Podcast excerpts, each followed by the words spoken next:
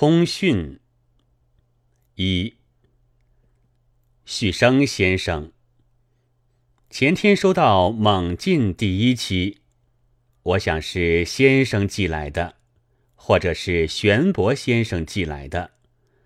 无论是谁寄的，总之我谢谢。那一期里有论市政的话，使我忽然想起一件不相干的事来。我现在住在一条小胡同里，这里有所谓土车者，每月收几吊钱，将煤灰之类搬出去。搬出去怎么办呢？就堆在街道上，这街就每日增高。有几所老房子，只有一半露出在街上的，就正像在预告着别的房屋的将来。我不知道什么缘故，见了这些人家，就像看见了中国人的历史。姓名我忘记了，总之是一个明末的移民，他曾将自己的书斋题作活埋庵。谁料现在的北京人家都在建造活埋庵，还要自己拿出建造费。看看报章上的论坛。反改革的空气浓厚透顶了，满车的祖传、老历、国粹等等，都想来堆在道路上，将所有的人家完全活埋下去。抢田不舍，也许是一个药方吧。但据我所见，则有些人们，甚至于竟是青年的论调。简直和戊戌变法时候的反对改革者的论调一模一样。你想，二十七年了，还是这样，岂不可怕？大约国民如此，是绝不会有好的政府的。好的政府，或者反而容易倒，也不会有好议员的。现在常有人骂议员，说他们收贿。无特操，趋炎附势，自私自利，但大多数的国民岂非正是如此的吗？这类的议员其实确是国民的代表。我想，现在的办法，首先还得用那几年以前《新青年》上已经说过的革命思想，还是这一句话，虽然未免可悲。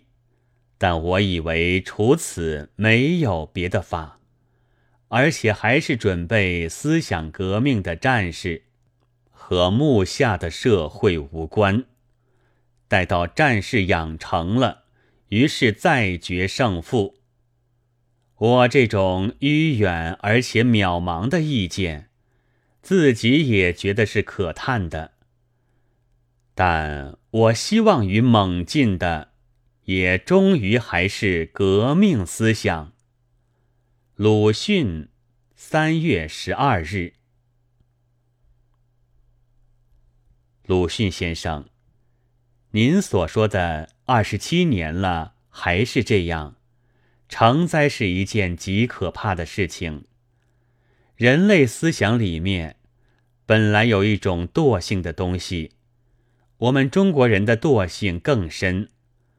惰性表现的形式不一，而最普通的，第一就是听天任命，第二就是中庸。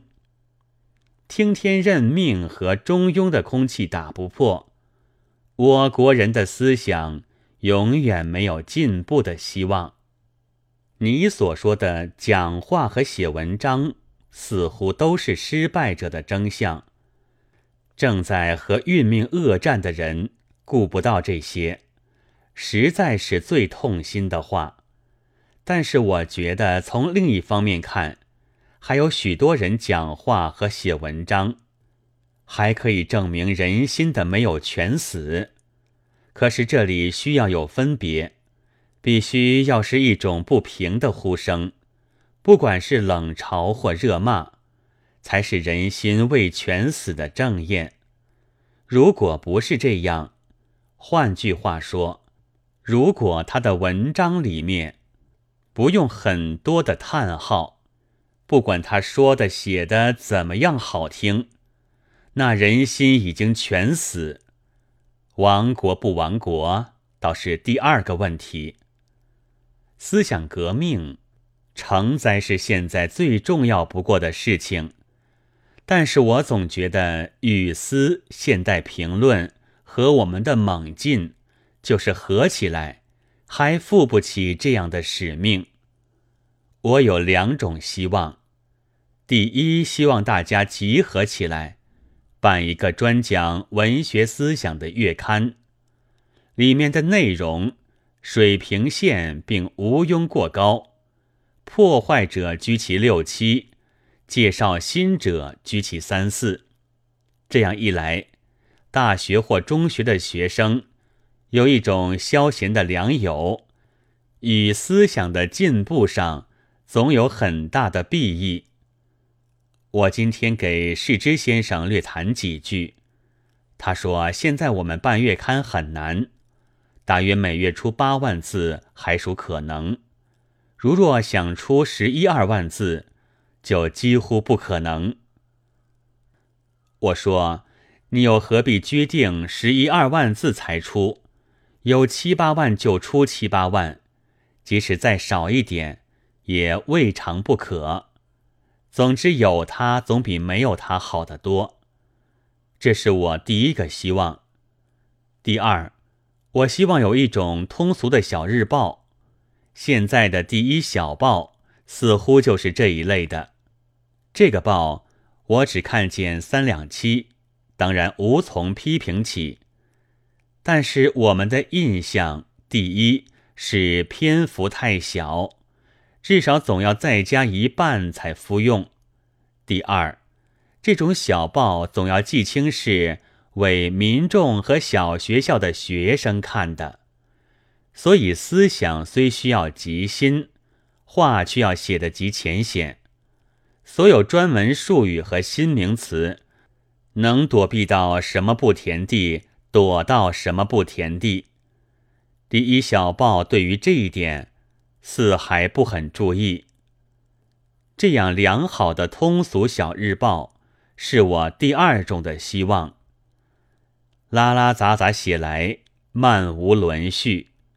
你的意思意为何如？徐秉旭，三月十六日。